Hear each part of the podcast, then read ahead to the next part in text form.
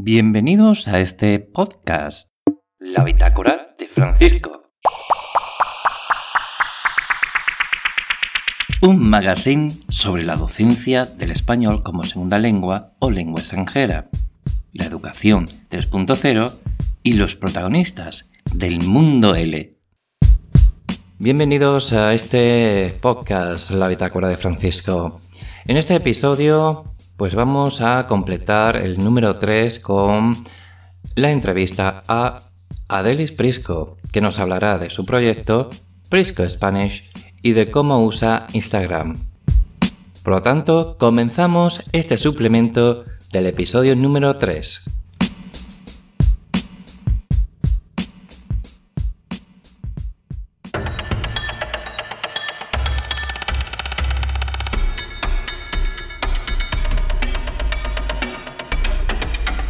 Instagram se está convirtiendo en la gran competidora de Facebook.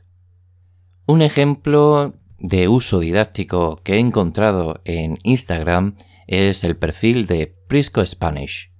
Y por supuesto nuestro invitado, Adelis Prisco, me respondió a la pregunta obligatoria e inicial. ¿Por qué Instagram?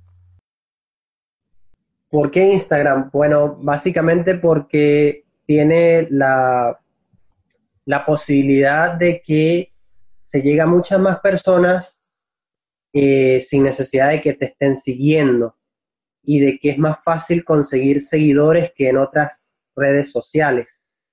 He intentado Facebook, mm, no me ha funcionado, he intentado, he intentado YouTube, es difícil crecer en YouTube pero en Instagram me parece que es muy fácil eh, conseguir que tu contenido sea, sea visto.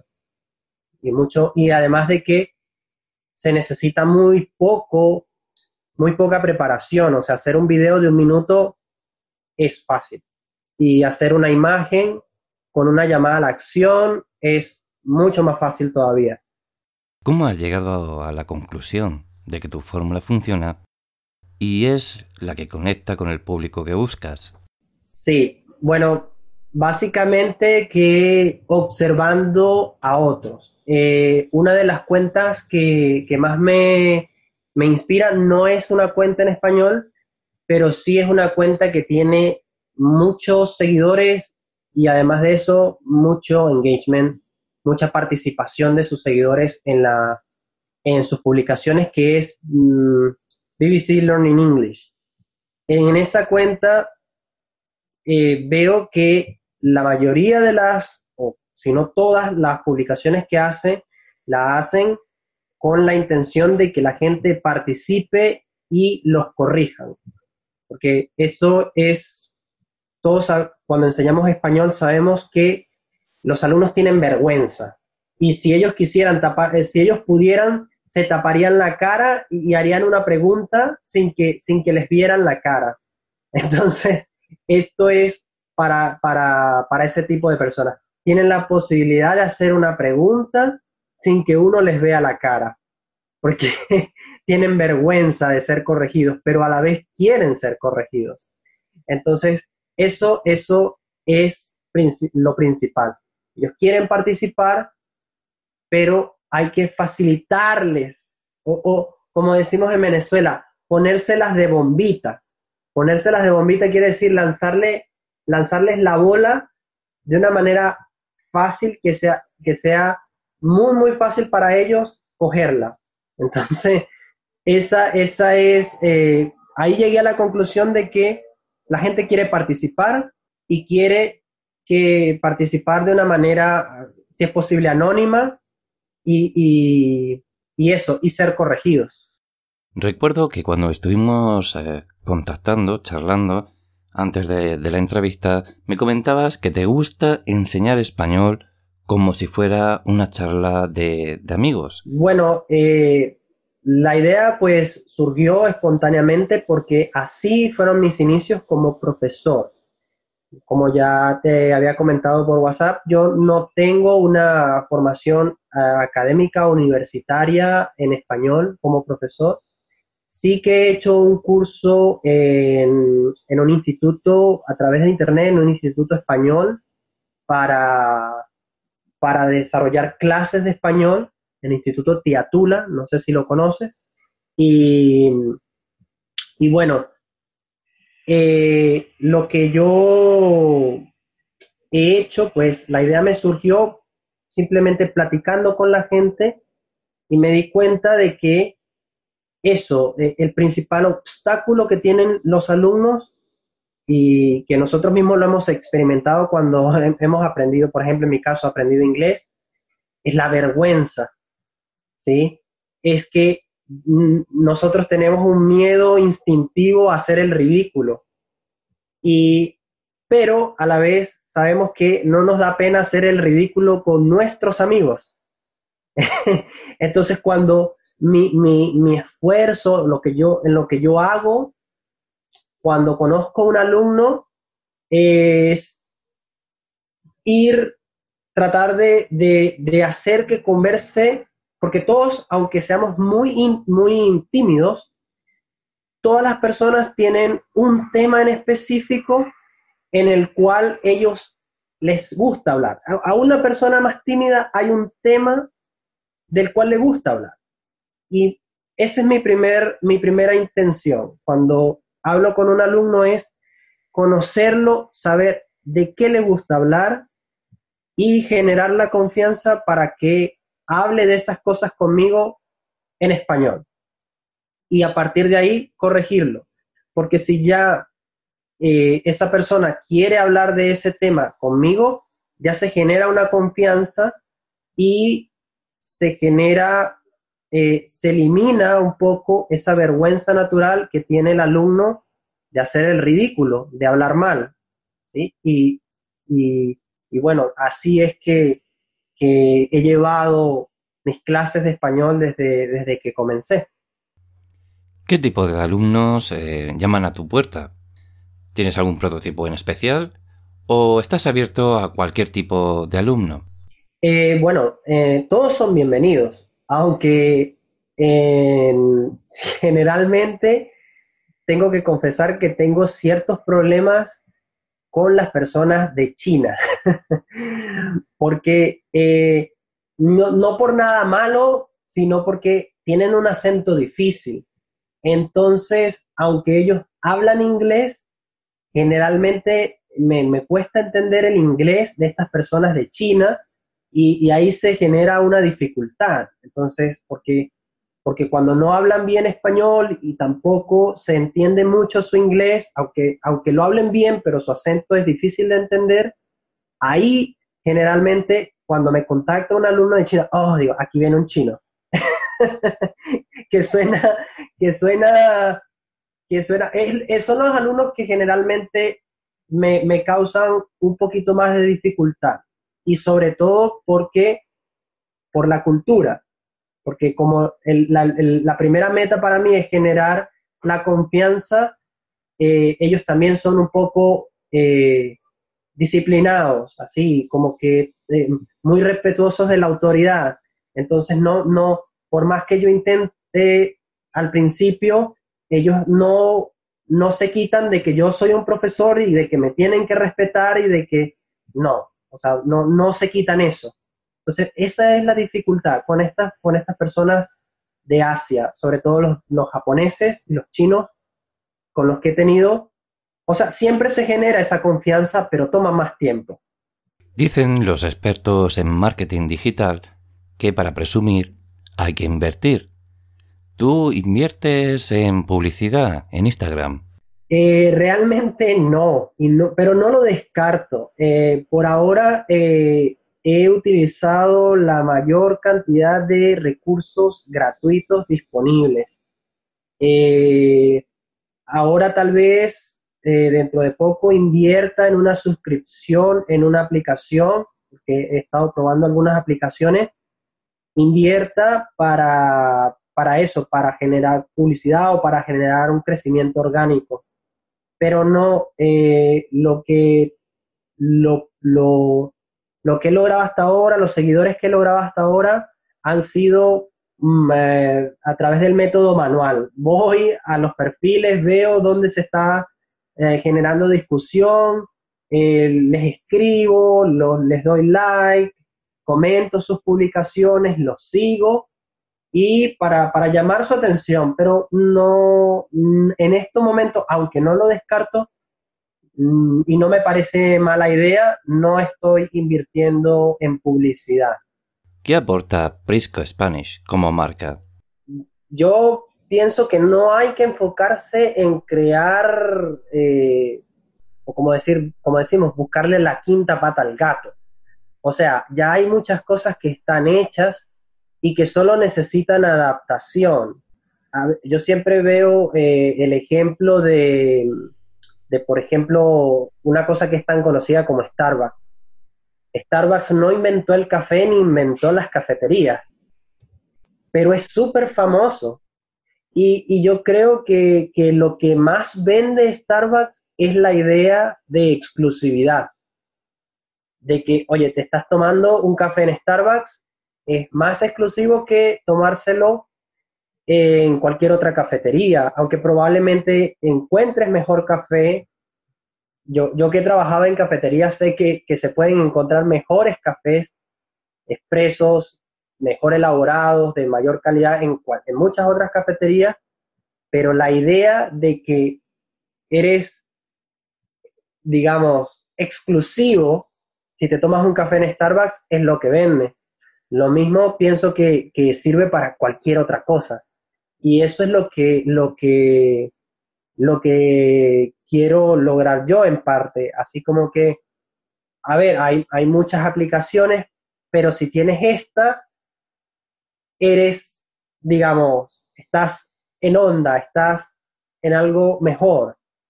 O, eh, digamos, te, está, te, estás eh, haciendo parte de, algo, sobre todo, de, evocando eso de que te estás haciendo parte de una comunidad o de una marca. Entonces, ah, por ahí, por ahí creo que van las cosas y, y es la forma, por ahí es donde creo que hay más posibilidades de hacer algo exitoso, porque enfocarse en crear algo realmente novedoso es difícil ahora. Todo está hecho, casi todo. No sé, no sé sería como más una cuestión de suerte tropezarte con una idea súper original que, de verdad revolucione las cosas, pero eso generalmente es más cuestión de suerte que de habilidad.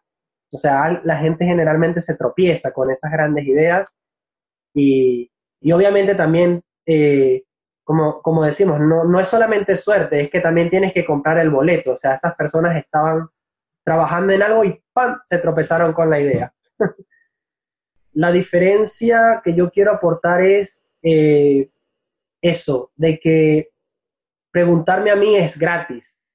Así que, porque le estás preguntando a alguien que le gusta que le pregunte. Entonces, eh, los alumnos generalmente me escriben y tienen la posibilidad de que yo les corrijo directamente.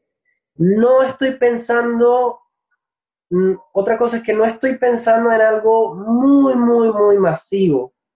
No, yo quiero lograr algo donde yo todavía esté en contacto con mis alumnos. O sea, no quiero que simplemente derivarlos a una suscripción donde consigan algo, no, quiero que se mantenga a un nivel donde yo pueda, ellos puedan hablar directamente conmigo y, y que yo los corrija, que eso es lo, más, lo más importante, y tener esa conversación. Creo que eh, el trato personal, sobre todo, no quiero masificar nada, no quiero masificar, eh, no sé, puede, puede ser una página de suscripción, podría ser, pero no, no a un nivel donde, donde quiero alcanzar muchísimos suscriptores que paguen, qué sé yo, una pequeña cantidad mensual y reciban algo que eso puede ser también adicional, pero nunca dejar el contacto personal.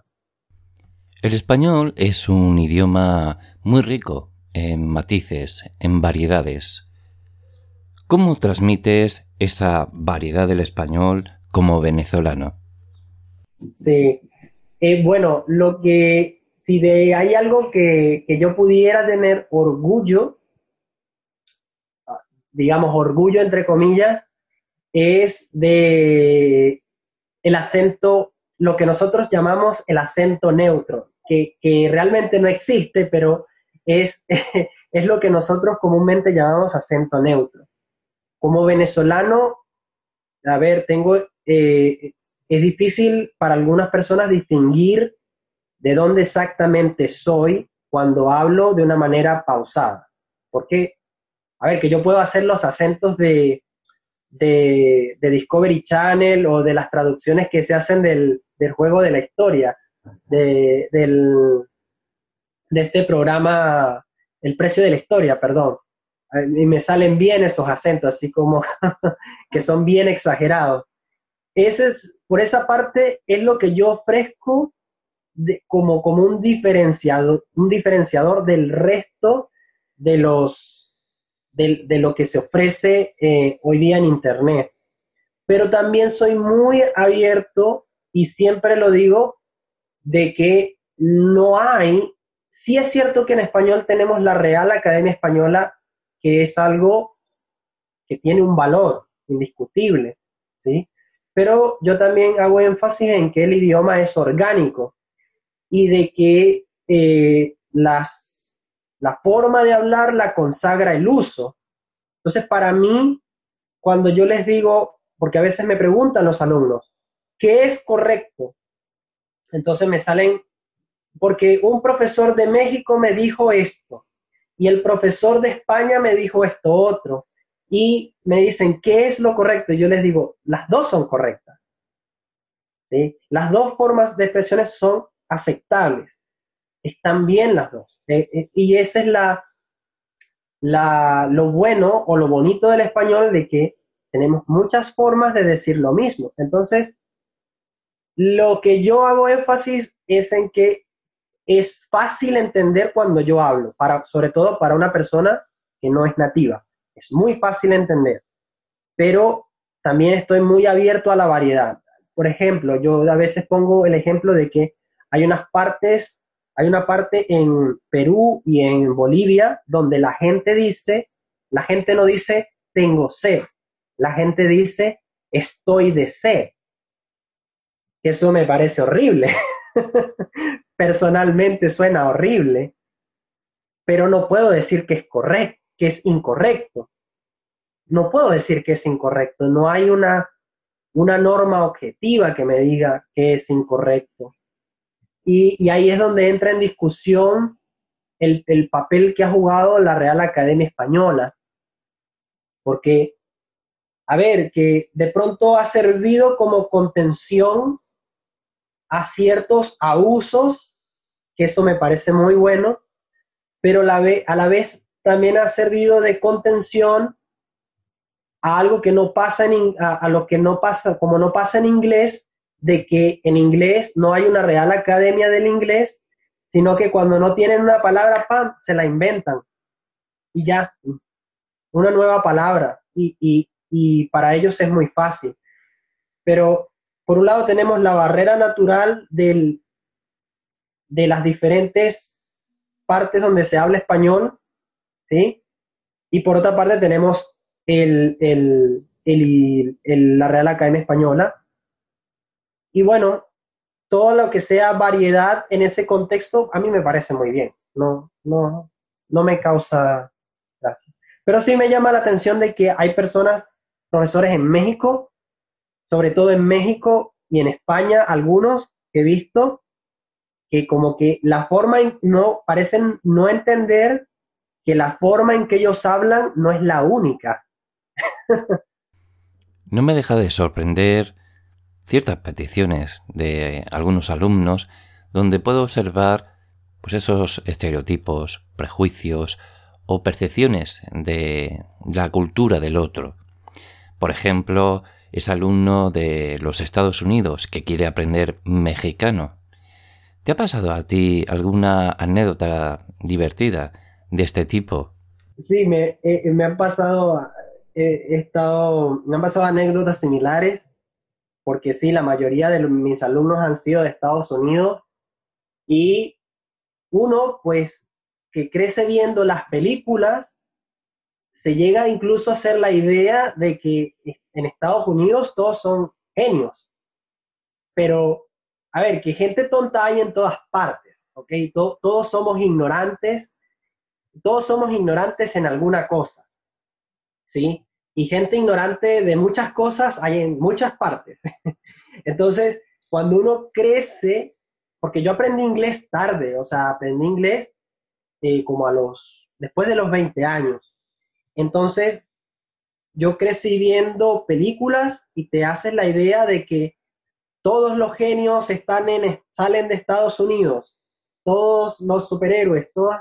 Entonces, eh, te, das, te, te haces una idea de la gente promedio en Estados Unidos que no es muy diferente a la gente promedio en cualquier otra parte del mundo y, te causa shock saber, darte cuenta, por ejemplo, de que estas personas eh, le dicen mexicano a todo lo que habla español. Así como que le dicen mexicano a, a todo lo que suena español. O sea, ¿qué clase de mexicano es este? Como, como hay un, un meme, un meme por allí.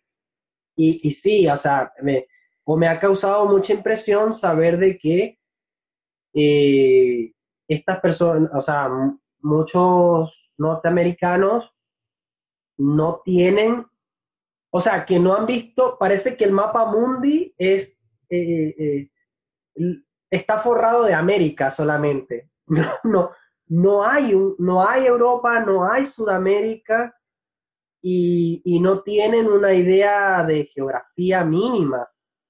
Entonces, sí, es, muy, muy, muy gracioso y, y, sí, me he encontrado con ese tipo de cosas a menudo. Así como has aprendido inglés, ¿te has planteado alguna vez aprender un idioma nuevo, como el chino, ya que China viene bien fuerte y posiblemente sea la próxima potencia mundial? Sí, eh, me, parece que sí.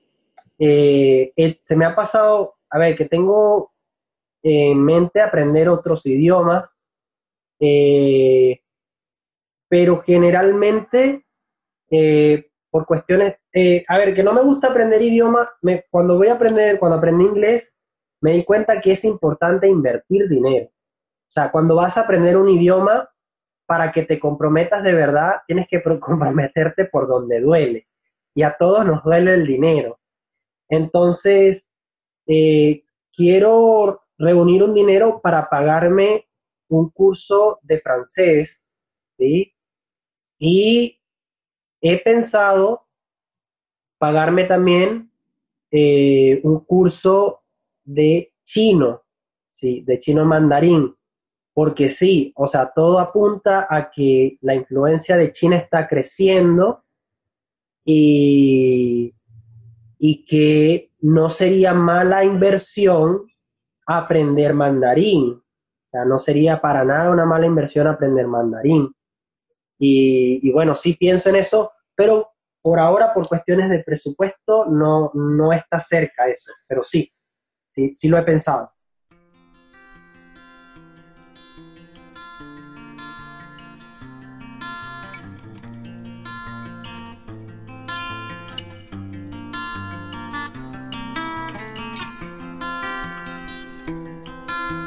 Ya estamos llegando al tramo final de este pequeño viaje al mundo L de la mano de nuestro invitado Adelis Prisco. Adelis, si alguien quiere contactar contigo, ¿cómo te puede localizar? Eh, bueno, simplemente lo puede hacer a través de mi Instagram, Prisco Spanish. También puede buscarme con el mismo nombre en Skype. Me puede agregar quien quiera y con gusto pues puede contactar conmigo o a través de Facebook por la misma, con el mismo nombre, Frisco Spanish. Y bueno, son todos bienvenidos, todos los que quieran conversar conmigo. Eh, siempre es un gusto, como lo ha sido hoy contigo. Me ha gustado mucho esta plática y pues genial, bienvenidos todos los que quieran conversar conmigo. En esta bitácora donde tenemos encuentros, viajes sorprendentes, encontramos puntos en común. Si te gusta este episodio, te recomiendo que también visites el blog la bitácora de francisco.wordpress.com.